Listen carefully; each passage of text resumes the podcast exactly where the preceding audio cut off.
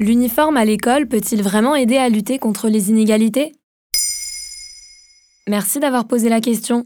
C'est un éternel sujet. L'uniforme scolaire revient dans le débat public au moins une fois par an. En 2023, c'est la première dame Brigitte Macron qui semble en être la tête de gondole. Elle a déclaré aux Parisiens le 12 janvier Je suis pour le port de l'uniforme à l'école. Cela gomme les différences, on gagne du temps.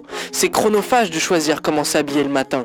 C'est inégalitaire par rapport à l'argent et par rapport aux marques. Pourquoi certains politiques veulent-ils le rendre obligatoire? C'est une réforme historiquement prônée par l'extrême droite française s'attaquant aux signes religieux distinctifs. Mais la droite s'empare également du sujet avec un but précis, gommer toute inégalité sociale et créer du lien entre les élèves issus de milieux sociaux différents. Mais est-ce vraiment le cas? Jean-Rémy Girard, président du syndicat des collèges et des lycées, explique dans une colonne de Ouest France que l'uniforme scolaire ne résoudra en rien les problèmes d'inégalité. Je cite, Il peut partiellement masquer les inégalités sociales, mais elles apparaissent dans les autres objets, comme la marque du cartable et dans les discussions entre élèves.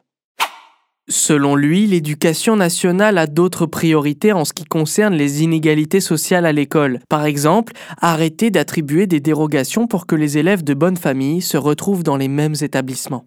Mais ça vient d'où l'uniforme à l'école Historiquement, l'uniforme scolaire est apparu en France en 1802, mais il n'a jamais été obligatoire dans la loi, comme le rappelle l'historien de l'éducation Paul Lelièvre dans une interview accordée à TF1 en 2020. Il était juste très répandu et obligatoire dans le règlement intérieur des établissements scolaires.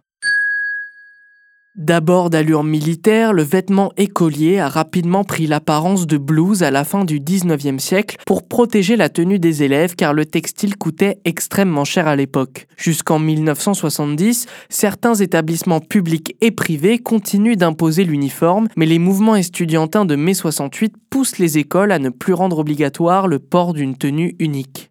Est-ce que l'uniforme peut vraiment redevenir obligatoire dans les écoles? En 2018, dans la commune de Provins, en Seine-et-Marne, six écoles primaires publiques ont tenté d'imposer à nouveau une tenue unique à chaque élève. Malheureusement, l'initiative n'a pas pris. Les parents d'élèves se sont notamment positionnés contre le prix considéré comme trop élevé et la grande majorité des enfants ont en plus rejeté l'uniforme. Cependant, certains établissements privés sous contrat ont gardé l'uniforme obligatoire. C'est le cas par exemple de l'Institut de la Tour dans le 16e arrondissement de Paris. Dans les dom-toms, le port d'une tenue unique est très courant. Il est même obligatoire dans beaucoup de lycées, comme en Guadeloupe ou encore en Guyane. En 2023, selon un sondage CSA, 6 Français sur 10 se disent favorables à l'instauration de l'uniforme obligatoire à l'école. Voilà pourquoi l'uniforme à l'école fait débat.